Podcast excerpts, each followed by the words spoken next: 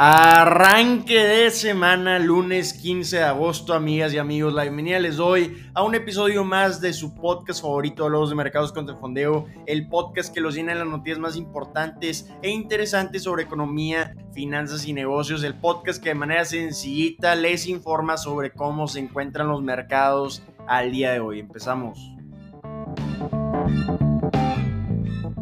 Empezamos hablando de cómo amanecieron los mercados el día de hoy. Están tomándose un respiro, amanecieron un poco tranquilos los mercados a medida que están preparando para datos de minoristas. Esta semana vamos a estar viendo resultados trimestrales de Home Depot, de Walmart y de Target. Y además vamos a estar viendo los datos económicos de ventas minoristas de Estados Unidos. Entonces también semana importante, así como lo fue la semana pasada. Sorprendentemente, la semana pasada fue la cuarta semana positiva para el SP 500 y también para el Nasdaq. El Nasdaq subió la semana pasada un 3.08% y el SP 500 un 3.25%. Esta ha sido la racha más larga positiva que hemos visto desde 2021 en los mercados. Sorprendente que cuatro semanas ya sean de las rachas más largas que hemos estado viendo, pero en estos mercados todo es posible. Hablando del Dow Jones, subió la semana pasada un 2.9% y todo esto fue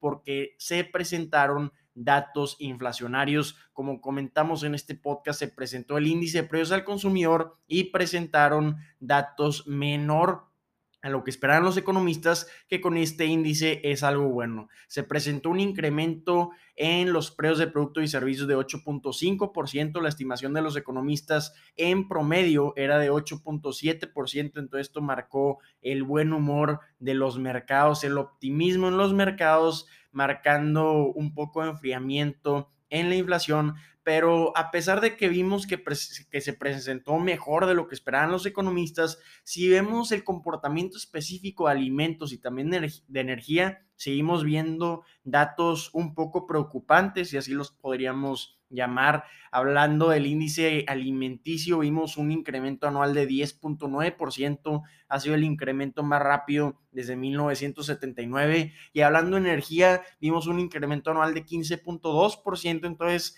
a pesar de que estamos viendo que el índice en general presentó menor a lo que esperaban los economistas y esto marcó un buen humor en los mercados, pues hay que ponerle atención a lo que ha estado ocasionando los incrementos en los precios de productos y servicios que son los alimentos y también la energía. Entonces esto aún no se ha enfriado, entonces hay que ponerle especial atención a estos dos comportamientos en los precios. Pero bueno, hablando del día de hoy que estamos viendo en los mercados, estamos viendo como ya dijimos que están tomando un respiro, el Dow Jones antes de la apertura del mercado está cayendo 149 puntos, un 0.44%, el S&P 500 y el Nasdaq están cayendo cada uno un 0.5%. Entonces, ¿por qué está de este humor el mercado? Esto es en parte por el humor que marcó el gobierno de China. Sorprendentemente, de la noche a la mañana sorprendió a todo el mercado, pues en una línea de crédito que tiene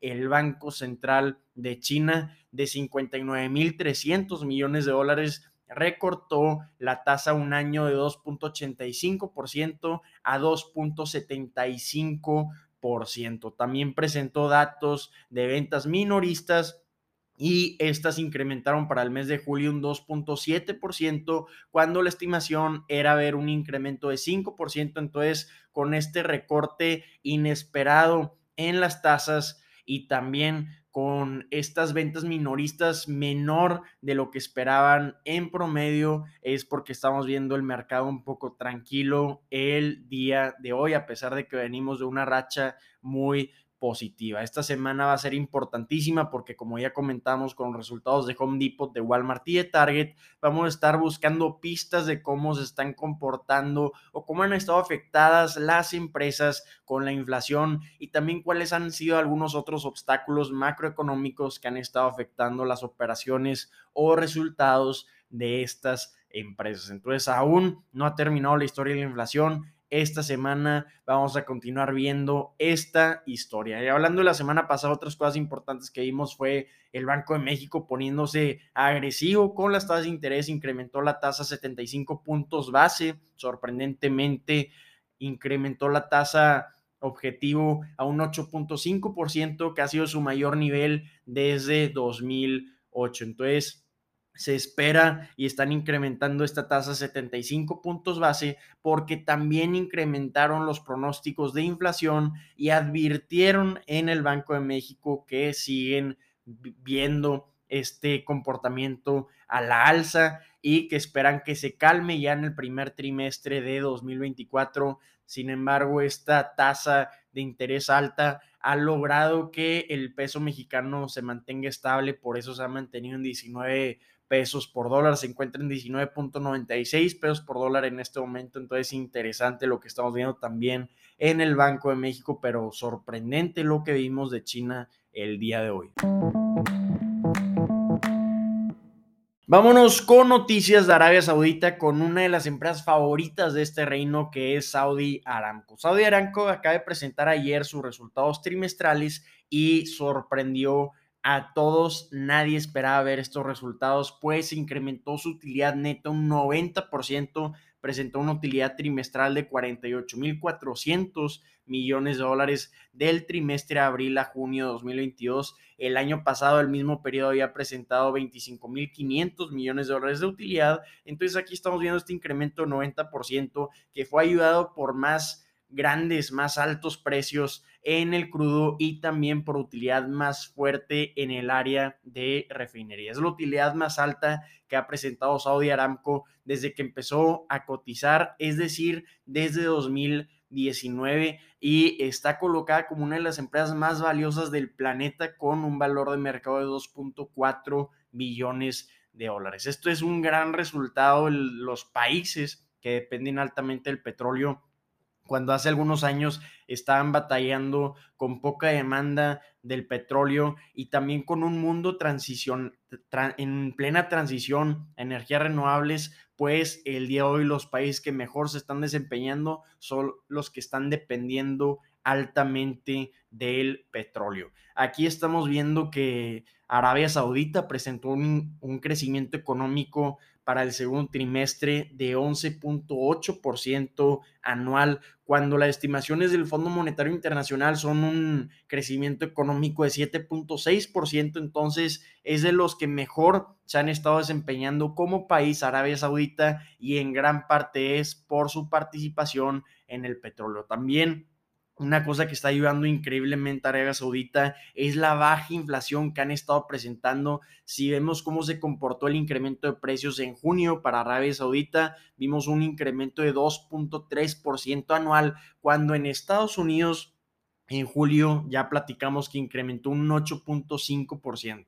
Entonces, depender del petróleo les ha permitido controlar de gran forma la inflación y todo el planeta está intentando presionar a Arabia Saudita para, para que incrementen la producción, para que bajen los precios del petróleo. Sorprendentemente, bueno, no nos sorprende que no hayan querido incrementar la producción, pero en el mes de julio el presidente Joe Biden, el presidente de Estados Unidos, visitó Arabia Saudita y después ya anunciaron un incremento pequeño en la producción de petróleo. Esto va a bajar un poco el precio del petróleo, pero no esperan que marque un gran impacto este incremento en la producción. Pero importantísimo lo que estamos viendo con estos resultados. Ya Arabia Saudita está intentando diversificarse a nuevas industrias fuera del petróleo como turismo, minería y también manufactura de automóviles, pero quieran o no, el petróleo aún permanece como el motor de esta economía. Entonces es sorprendente ver estos resultados que acaba de presentar